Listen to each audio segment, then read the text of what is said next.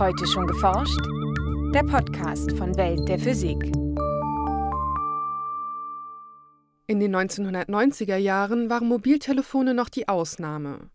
Heute sind sie aus dem Alltag kaum mehr wegzudenken.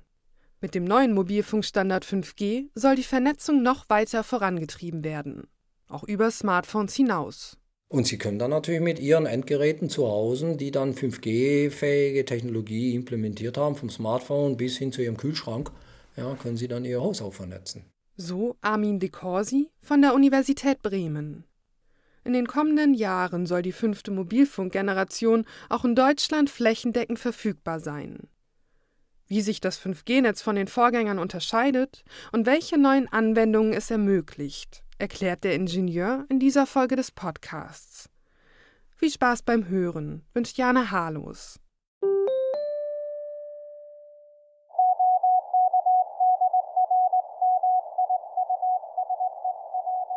Vor rund 120 Jahren ließen sich die ersten Textnachrichten drahtlos übertragen, per Morsecode. Seither hat sich bei der drahtlosen Kommunikation einiges getan. Das grundlegende Prinzip bleibt aber gleich. Die Nachricht wird mit Hilfe von elektromagnetischen Wellen übertragen. Im UKW-Rundfunk wird die Sprache noch analog übertragen, indem vereinfacht gesagt die Frequenz vom hörbaren Bereich in den Megahertz-Bereich versetzt wird. Der Mobilfunk ab der sogenannten zweiten Generation setzt dagegen auf digitale Sprach- und Datenübertragung. Die Sprache wird dafür in eine Folge von Nullen und Einsen übersetzt, die über Mobilfunkmasten an die Endgeräte, beispielsweise unsere Handys, verteilt werden Während in den 1990er Jahren nur wenige Mobiltelefone im Netz waren, gab es Ende 2018 allein in Deutschland rund 137 Millionen Mobilfunkanschlüsse.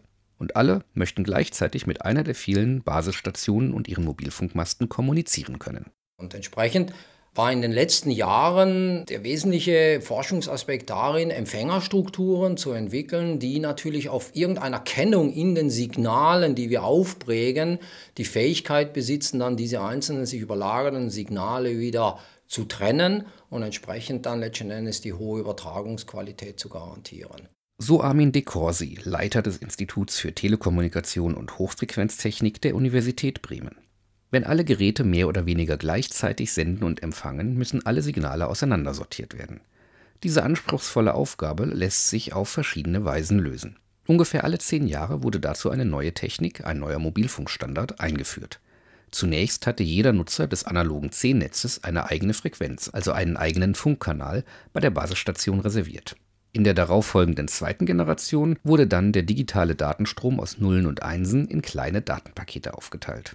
Wenn Sie sich die zweite Mobilfunkgeneration anschauen, da war die Trennung über die Zeit. Das heißt, wurde hintereinander der eine sprach, der andere sprach, das wurde so getan. Das ist immer Zeitmultiplex. Bei 3G sind wir hingegangen und haben den einzelnen Signalen einen Code aufgeprägt. Der 1991 eingeführte 2G-Standard arbeitete die Datenpakete aller Nutzer also nacheinander ab. Erst ein Sekundenbruchteil der Daten des einen Nutzers, dann die Daten des anderen Nutzers und so weiter.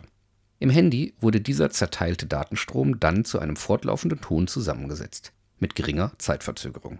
Mit der dritten Mobilfunkgeneration ließen sich die Daten ab 1998 alle gleichzeitig auswerten, mit Hilfe eines Codes. Code können Sie sich vorstellen, wie Sie haben zwei Gruppen in einem Raum. Die eine spricht Deutsch, die andere spricht eine andere Sprache. Die hören sich gegenseitig, aber sie können nur sich selbst verstehen, weil sie nur die Fähigkeit haben, entweder Deutsch oder die andere Sprache zu sprechen. Der seit 2009 verfügbare 4G-Standard setzt wiederum auf ein anderes Verfahren, um die Informationen in Radiowellen zu kodieren. Bei der vierten Mobilfunkgeneration sind wir hingegangen und trennen die Signale wieder deutlich im Frequenzbereich. Das heißt, wir haben Verfahren, wie wir die Bits auf die Radiowellen aufprägen, so gestaltet, dass ein großes Frequenzband unterteilt wird in kleine Frequenzbänder und gewisse Teilnehmer dann ein Stück von jedem diesen kleinen Frequenzbändern zu einem gewissen Zeitpunkt dediziert zugeordnet bekommen und in der nächsten Millisekunde wieder jemand anders. Und so trennen wir sie zeitlich frequenzmäßig die Teilnehmer voneinander. Die für den Mobilfunk genutzten Frequenzen liegen bislang im Bereich von einem bis drei Gigahertz.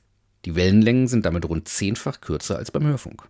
Einerseits ermöglicht das hohe Datenraten, andererseits erfordern die hohen Frequenzbereiche, dass Sender und Empfänger nicht zu weit voneinander entfernt sind. Daher benötigt man für den Mobilfunk zahlreiche Sendemasten, die jeweils eine bestimmte Fläche, eine sogenannte Funkzelle, abdecken. Es ist keine Frage, je höher die Frequenzen, desto geringer wird der Radius. Das ist einfach physikalisch bedingt. Das bedeutet also, wenn wir jetzt zum Beispiel bei 2 GHz und das vergleichen mit 3,6 GHz, dann hat man schon eine deutliche Reduktion im Radius. Je höher die Frequenzen sind, desto dichter müssen die Sendemasten also zusammenstehen. Derzeit sind die wabenartig vernetzten Funkzellen, in denen gesendete Signale empfangen und fehlerfrei ausgewertet werden können, etwa gleich groß. Da aber jede Funkzelle nur eine begrenzte Anzahl von Endgeräten bedienen kann, werden im jetzigen Mobilfunknetz die Zellen in stark genutzten Orten wie Bahnhöfen oder Flughäfen bereits kleiner gemacht, sodass dort deutlich mehr Stationen pro Fläche stehen. Das dürfte sich in den kommenden Jahren mit dem fünften Mobilfunkstandard noch verstärken, nicht nur, weil das 5G-Netz Frequenzen von bis zu 5 GHz nutzt.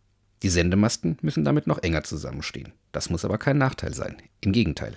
Bei 5G gehen wir in deutlich kleinere Zellstrukturen oder viel flexiblere Zellstrukturen hinein und dadurch äh, wird letzten Endes äh, viel mehr klein in die Fläche ausgerollt, das Netz, ja, mit kleinen Basisstationen. Früher haben wir von Makro-Basisstationen geredet. Dann kam irgendwo der Begriff Mikro, jetzt reden wir schon von Femto. Also da sieht man, die werden immer kleiner. Mit dem Vorteil natürlich auch, dass, sage ich mal, das Smartphone mit geringerer Leistung senden muss, um irgendeinen Access Point zu erreichen. Gegenüber seinen Vorgängern liegt ein entscheidender Vorteil des 5G-Netzes in der Geschwindigkeit, mit der sich Daten übertragen lassen. Mit theoretisch bis zu 20 Gigabit pro Sekunde spielt das Smartphone auch hochaufgelöste Videos problemlos ab. Selbst wenn sich viele Nutzer die Datenrate teilen müssen, wenn sie dieselbe Funkzelle nutzen. Zudem bietet das Netz extrem kurze Antwortzeiten auf einzelne Datenpakete. Bei den 3G-Netzen lag diese sogenannte Latenzzeit noch bei rund 100 Millisekunden, im 4G-Netz bei etwa 30 Millisekunden und im 5G-Netz soll etwa eine Millisekunde erreicht werden. Einzelne Daten lassen sich also nahezu in Echtzeit übertragen.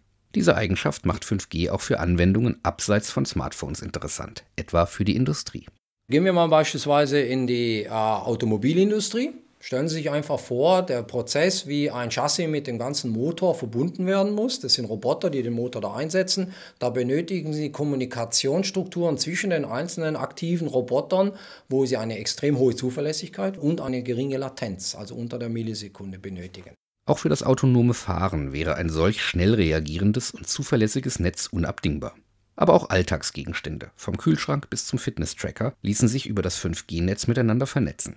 Es werden zwar jeweils nur geringe Datenmengen übertragen, doch die Menge der vernetzten Geräte steigt voraussichtlich rasant. Durch kleinteilige Funkzellen lässt sich das Netz aber individuell anpassen und so gegenüber dem 3G- oder 4G-Netz sogar Energie einsparen, etwa bei den Funkverstärkern, sogenannten Amplifiern, an den Mobilfunkmasten und anderen Basisstationen. Der höchste Energieverbrauch von einem zellularen Mobilfunknetz steckt eigentlich im Amplifier von solchen Basisstationen. Und wenn Sie dann solche kleine Basisstationen haben, wo in dem Moment kein User in dem Raum aktiv ist, können Sie die abschalten. Ja?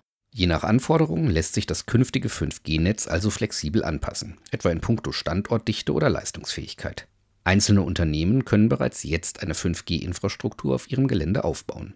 Bis Privatpersonen in Deutschland flächendeckend Zugang zum 5G-Netz haben, dürften noch einige Jahre vergehen. Die Frequenzen dafür werden in diesen Tagen unter den großen Mobilfunkanbietern versteigert.